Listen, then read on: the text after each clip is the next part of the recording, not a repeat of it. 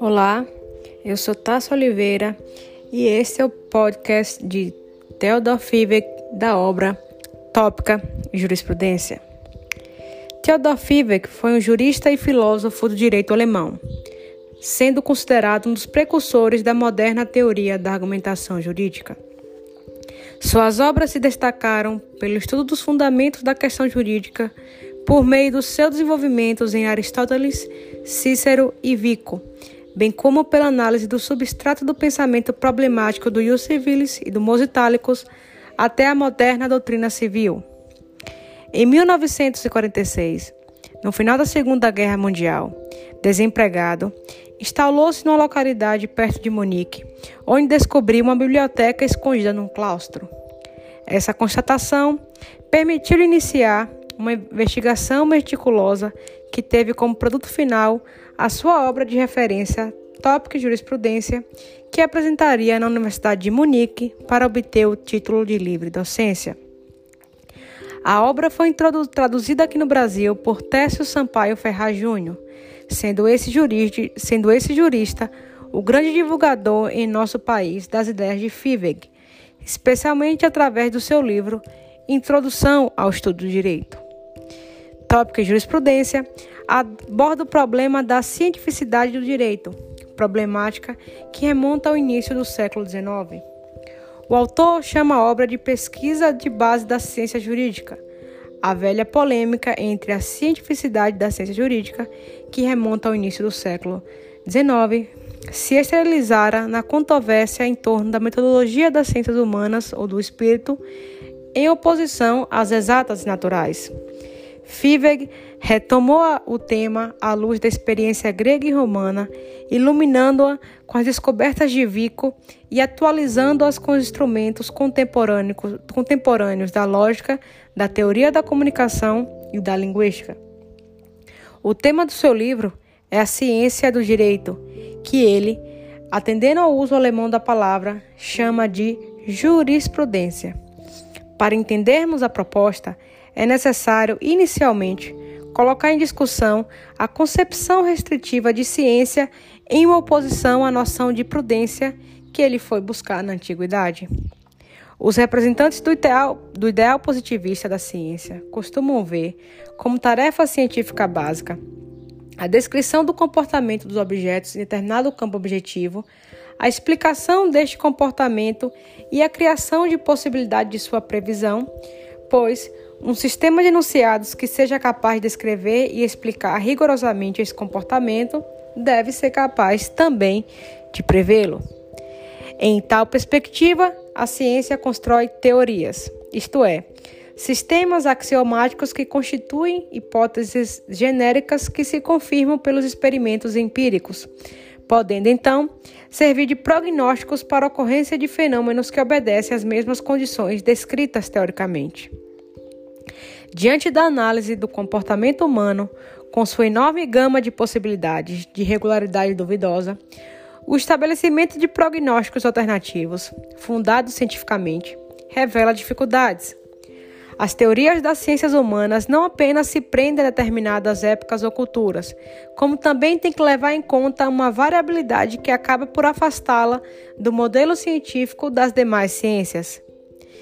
Fivek nota diante desse problema, que o pensamento teórico do jurista elabora problemas que se relacionam a praxes jurídicas, mas que têm uma natureza peculiar. Observa o autor que a teoria jurídica aceitou, sobretudo em consequência das intenções dos séculos 17 e 18, que a estrutura formal do direito podia ser entendida, grosso modo, pela lógica dedutiva. Tal concepção seria própria de uma época que considerou o papel da interpretação não como principal, mas como secundário, pois a interpretação tende a perturbar o rigor do sistema dedutivo.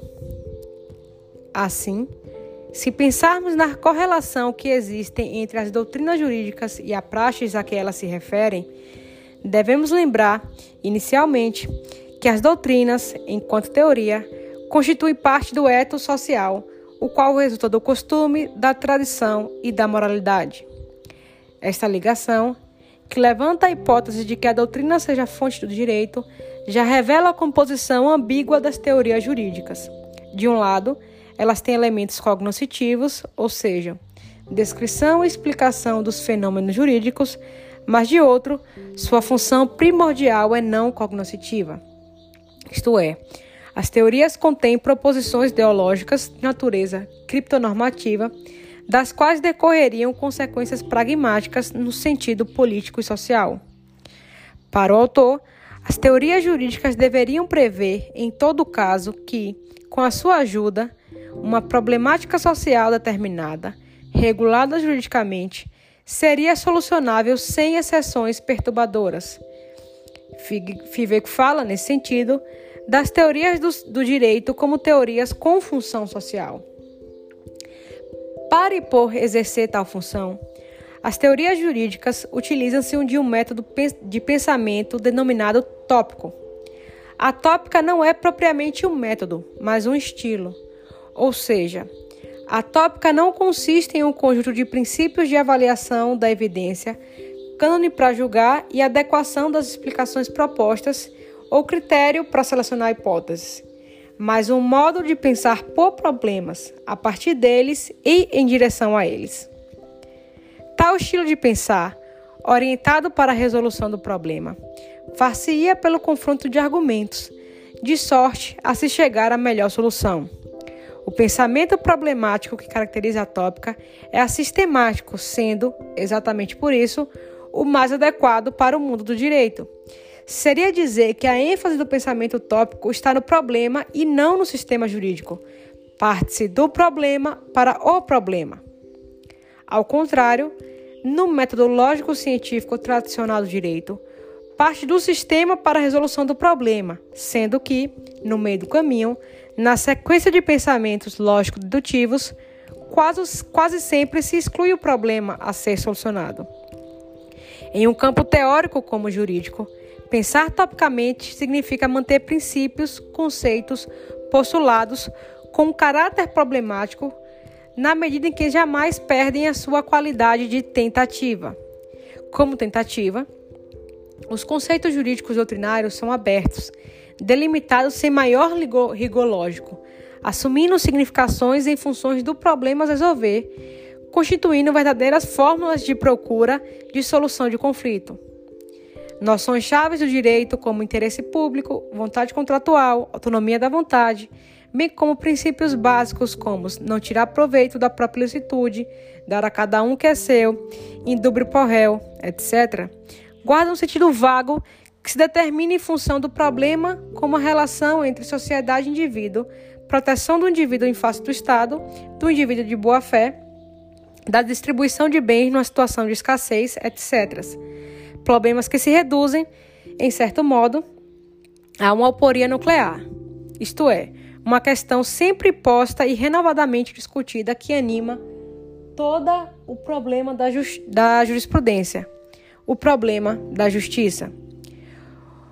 Os conceitos jurídicos abertos e princípios básicos de direito não são formalmente rigorosos e nem podem ser formulados na forma de axiomas lógicos, mas são lugar comum da argumentação. Trata-se, na verdade, de fórmulas variáveis no tempo e no espaço de reconhecida força persuasivas e que usamos com frequência, mesmo nas argumentações não técnicas das discussões cotidianas. Fiveg assinala que os topoi numa determinada cultura. Constitui repertório mais ou menos organizado conforme outros topói, o que permite uma série de topóis. Assim, a noção de direito permite construir uma série de topóis do tipo interesse público, interesse privado, interesse legítimo, interesse protegido, etc. Os topói, tomados isoladamente, constituem para a argumentação o que ele chama de tópica de primeiro grau. Quando organizados, formam a tópica de segundo grau. Essa organização, contudo, é sempre limitada, não surgindo nem na forma rigorosa das deduções lógicas, nem como sistemas unitários abarcantes, como grandes hierarquias conceituais que alcancem toda a realidade da questão. O raciocínio tópico, que se vale do repertório de Topoi, vale, portanto, em certos limites, e toda vez que se tenta dar-lhes alcance maior, percebe-se de imediato que ele se vê envolvido por contradições lógicas. Assim, na base de um princípio como supremacia do interesse público, é possível se fazer várias inferências. Mas, embora assim pareça, o princípio não pode valer incondicionalmente, pois isso leva a incongruências. Mesmo os princípios universais, como dar a, a cada um que é seu, encontram limitações argumentativas no próprio corpo social, em que os interesses e as intenções das interações dos que se veem envolvidos. Para fazer um levantamento da tópica e do uso do topoi na argumentação jurídica, Fiveg realiza uma investigação histórica com o fito de demonstrar sua importância na formação jurídica ocidental. A principal intenção do autor consiste em demonstrar que a ciência do direito, que ele prefere chamar de jurisprudência, é constituída por um estilo de pensamento, o pensamento problemático. Para o autor, se toda a estrutura jurídica se explica pela necessidade de se resolver problemas, ou seja, casos específicos, então a estrutura total da jurisprudência só pode ser determinada a partir do problema. No capítulo 1, o autor inicia a obra com referência ao pensamento de Vico, pensador italiano do século XVIII. Vico contrapunha o método antigo, tópico retórico, ao método novo, o método crítico cartesiano. O método antigo, fundado na tópica aristotélica, parte da ideia de senso comum, passíveis de discussão, enquanto a ciência nova funda-se em verdades absolutas, inquestionáveis, capazes de permitir a construção de longas cadeias dedutivas. Para Vico, a ciência antiga seria o melhor paradigma para o homem, na medida em que induziria a criatividade, ampliaria a memória, aperfeiçoando as melhores características do ser humano. Enquanto a ciência nova, ao seu turno, induziria o homem ao empobrecimento espiritual e intelectual. Fivek propõe, então, a partir do exame da jurisprudência romana, verificar se essa fazia uso efetivo da tópica aristotélica e em que medida a volta do paradigma utópico de pensar dos jurídicos romanos repercutiria na jurisprudência atual. Para abordar as questões propostas, o autor apoia-se em Aristóteles e Cícero. Para Aristóteles, para quem se coloca uma diferença entre demonstração apodítica e dialética. O filósofo grego tinha um conceito bastante restrito de ciência. A cientificidade é apenas atribuível ao conceito de, da coisa tal como ela é, ou seja, ao conhecimento da causalidade, da relação e da necessidade da coisa. Nesses termos, falava Aristóteles em conhecimento universal.